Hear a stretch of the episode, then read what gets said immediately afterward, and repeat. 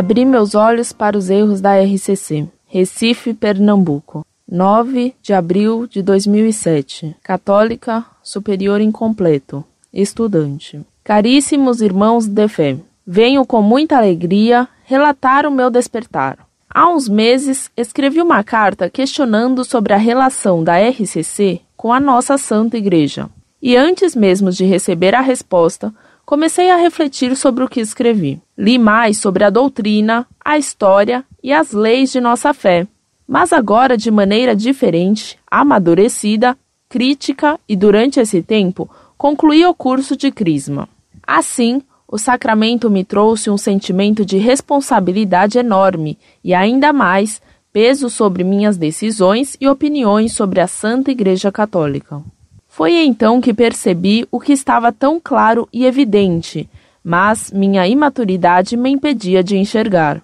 Enfim, percebi que tudo que levei de bom da época da RCC não era fruto da RCC. Meu interesse sobre doutrina, história, lei não vinha da RCC, vinha de minha vontade particular de conhecer tudo aquilo que eu amava antes mesmo de qualquer grupo jovem era fruto do amor de Deus agindo em mim, e que tudo que se relacionasse à religião, à obediência ao Santo Papa, à caridade, ao amor fraterno, ao viver e ser católico, foi herança da minha criação cristã, ou melhor, do exemplo de minha mãe, ela sim me ensinou a ser católica.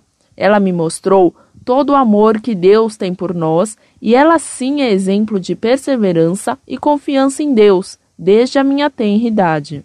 Ela que tantas vezes eu julguei que estava longe da igreja por não estar na RCC ou por me alertar com tanto carinho sobre os exageros e coisas estranhas do movimento. Como fui tola! E deste modo, lembrei que eu era classificada como rebelde dentro do grupo, que muitas vezes não fiz o que me determinavam por considerar errado. E lembrei que tantas vezes julguei que muitas atitudes dos coordenadores eram prepotentes, arrogantes e exageradas para não usar de palavras grosseiras. E depois de tudo isso, concluí, graças ao amor infinito e eterno de Deus, que o problema não era com as pessoas, como julgava na época, mas sim com tudo aquilo que tomava a cabeça delas e que, graças a Deus, não me contaminou muito nem por longo tempo. O sacramento do Crisma me puxou para a responsabilidade, me fez pensar como deveria ser sensata,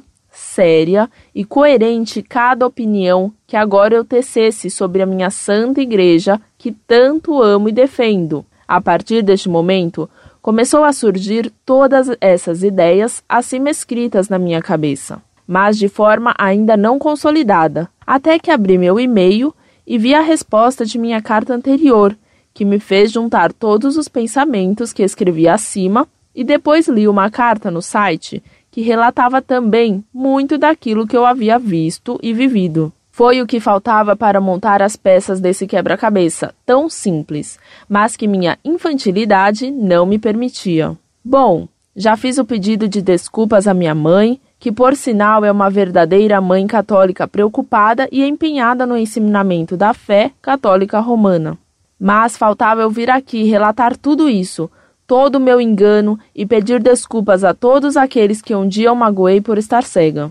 Claro que na RCC tem pessoas bem intencionadas e que amam a Deus e buscam a Deus, mas que, assim como eu, estiveram ou estão enganadas e iludidas. Venho então contar o que me aconteceu e reafirmar aquilo que sentia em mim, mas ainda não havia entendido. Amor a Deus é tudo. E se ama a Deus, amando tudo o que vem dele. E se prova amor a Deus, obedecendo o que ele nos diz, e se sua palavra é guardada pela Santa Igreja Católica Apostólica Romana e pelo seu Santíssimo Papa, que assim seja a nossa obediência. Não precisamos de eloquência para viver intensamente o amor ao contrário, isso não é amor. Deus é perfeito, é paz, é serenidade, é pai, e amor de pai é aconchegante. É tranquilo, sereno, assim como eu sempre vivi e vi dentro da minha casa e naqueles que realmente amam a Deus. Amor de Deus é intenso, fortificante, infinito, e assim devemos senti-lo dentro de nós, como a energia forte do pulsar de nossos corações, nos trazendo vida e força para lutar e viver esse amor.